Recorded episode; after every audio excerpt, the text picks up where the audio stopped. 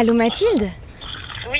En fait, je suis dans les travaux là, je comprends pas trop où je. Où je... Ah oui, c'est le bout du bâtiment, j'ai oublié de préciser. Ah bah je suis là, je suis là, juste derrière vous. Ah, voilà. coucou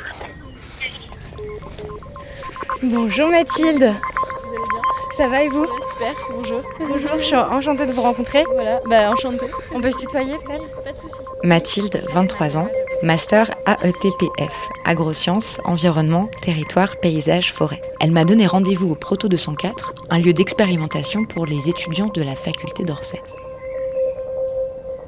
Bienvenue au Proto 204.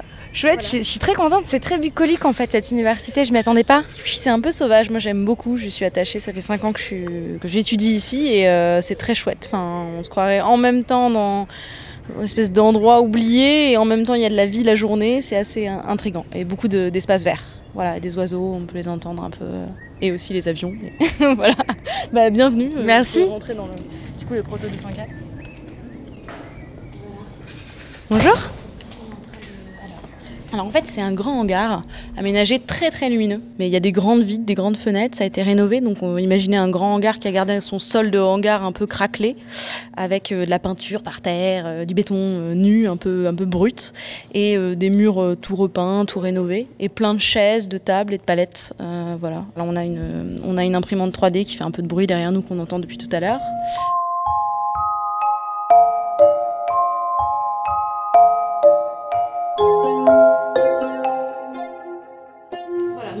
Euh, la sonorité est complètement différente, on traverse le Small Lab et là on va arriver sur la terrasse.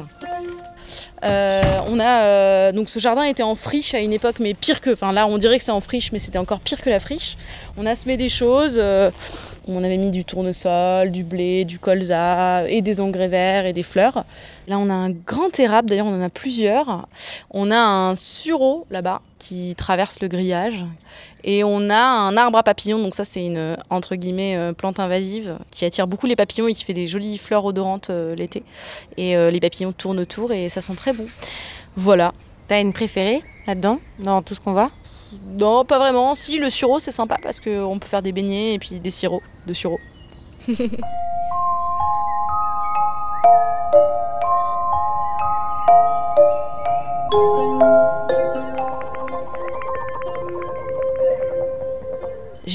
étudié euh, les sciences de la terre à l'université.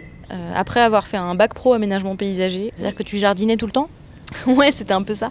En fait, euh, c'était un bac pro euh, dans une école qui s'appelle l'école du Breuil, dans le bois de Vincennes, en fait, à côté de l'hippodrome. Et euh, c'était une école assez merveilleuse où il y avait beaucoup d'es- d'espèces en fait différentes, des essences végétales complètement dingues, avec des jardiniers, voilà, et des architectes, paysagistes. Et du coup, c'était un cadre assez fabuleux. Moi, j'ai beaucoup aimé être là-bas. Et euh, là, je, donc après ma licence euh, sciences de la terre, je rentre euh, en master AETPF, donc c'est agronomie, environnement, territoire, paysage et forêt. Entre AgroParisTech, euh, Paris Sud, c'est un diplôme Paris-Saclay. Voilà. Et actuellement, je fais en même temps, enfin dans une, une année de césure, en même temps que mes études, on va dire, un service civique dans une association du plateau de Saclay qui s'appelle Terre et Cité. Et je travaille sur un outil collaboratif qui s'appelle la carte ouverte. Et euh, voilà. et plein d'autres projets euh, autour. Je pense que dans mon cœur, je suis scientifique. ouais. Qu'est-ce que ça veut dire? Euh, bah, ça veut dire que j'ai choisi la science. C'est moi qui l'ai choisi. C'est un peu comme ceux qui choisissent une famille de substitution. Ça veut dire que c'est la chose qui me parle profondément, qui me fait plus vibrer que d'autres domaines. Euh, même si le domaine artistique me fait vibrer aussi. Euh, le fait d'avoir choisi la science, c'est euh, un choix de cœur.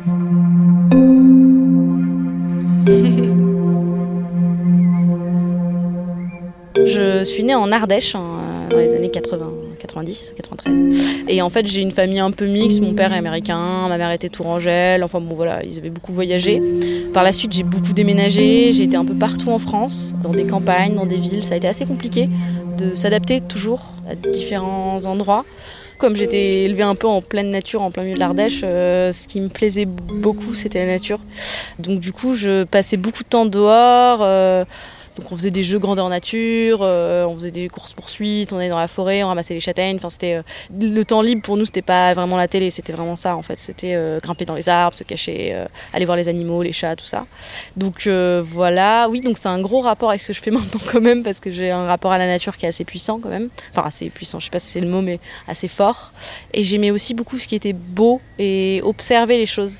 J'aimais bien, euh, enfin j'aimais bien, je me suis très vite mise à observer tout ce qu'il y avait autour de moi parce que essayer de comprendre comment marchent les choses. Donc ça c'est un peu le côté scientifique qui a dû se développer chez moi essayer de comprendre mais euh, finalement ça ça marche comment comme ça enfin Comme voilà. quoi, euh, par exemple bah, une plante, comment elle pousse euh, et pourquoi euh, la graine, le fruit, enfin voilà, euh, les petites questions qu'on se pose quand on est enfant, puis quand on a des parents qui font un potager, bah, quand ils déterrent la carotte, ah oui, en fait la carotte ça sort vraiment du sol et tu peux la manger direct après quand tu la passes sous un filet d'eau, enfin toutes ces choses un peu basiques quand tu vas chercher les œufs dans le jardin, enfin voilà, tous tous les enfants qui ont vécu un peu la campagne ont, ont ce souvenir-là.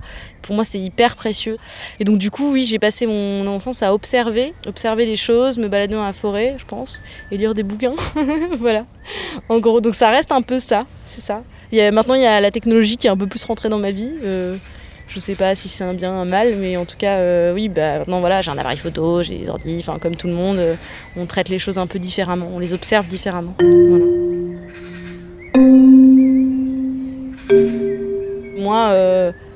Quand je me balade dans la nature, j'ai un profond respect en fait. Pour moi, il n'y a rien de plus puissant que, je sais pas, que, de regarder une forêt ou que se balader au bord d'une rivière euh, ou qu'entendre justement le, bruit des, des- feuilles dans les arbres ou les oiseaux. Enfin, en fait, pour moi, c'est tellement précieux, tellement puissant. On a tellement perdu ce lien.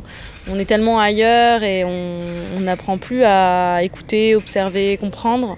J'ai beaucoup de mal à, comprendre les personnes qui arrivent à rester euh, enfermées en ville et qui n'ont aucun rapport à la terre. Enfin, moi, j'ai besoin des fois de temps en temps de m'allonger sur la terre, euh, de voilà, de, de me balader même seule, euh, juste de me sentir bien même sans comprendre en fait, voilà. Et sans méditer ni rien, mais juste être là quoi, avec la nature.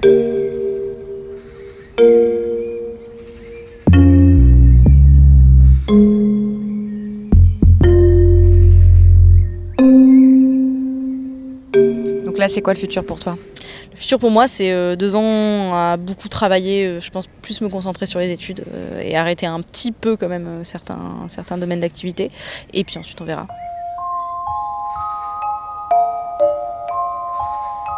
J'ai envie de participer aux personnes qui pensent à comment on va produire dans l'avenir de manière pérenne des choses saines, une alimentation saine, essayer de bien s'entendre entre guillemets avec la nature et essayer de la respecter tout en euh, restant dans la chaîne alimentaire parce qu'on est dans la chaîne alimentaire et c'est une réalité. Mais euh, essayer de, continuer à, penser ça, essayer de continuer à le changer parce que ces, ces 40-50 dernières années c'était un peu n'importe, quoi, mais on, on est un peu allé droit dans le mur et que du coup c'est plus possible et qu'actuellement il faut repenser les choses. Ça je l'ai compris, je me permets de penser que j'ai compris qu'il fallait repenser les choses, mais par contre j'ai envie de, oui, d'aider le, le système agricole euh, à retrouver euh, certaines de ses racines qu'il a peut-être un peu perdues avec des notions d'économie, d'aider le monde à, à aller mieux, ouais, à ma manière. voilà. Toi, t'es heureuse? Oui, moi je suis heureuse, ouais. ouais. Et celui est pour beaucoup, et euh, ça permet quand même d'être bien épanoui. Mm. Dans mon cœur, je suis scientifique. J'ai un rapport à la nature qui est assez fort. Pourquoi euh, la graine, le fruit? Observer les choses qui étaient beaux, vibrer des essences euh, végétales euh, d'une rivière, euh, le bruit des feuilles dans les arbres les oiseaux. Pour moi, c'est tellement précieux, tellement puissant avec la nature, allongé sur la terre, de juste être là, quoi, avec la nature, avec la nature. Voilà.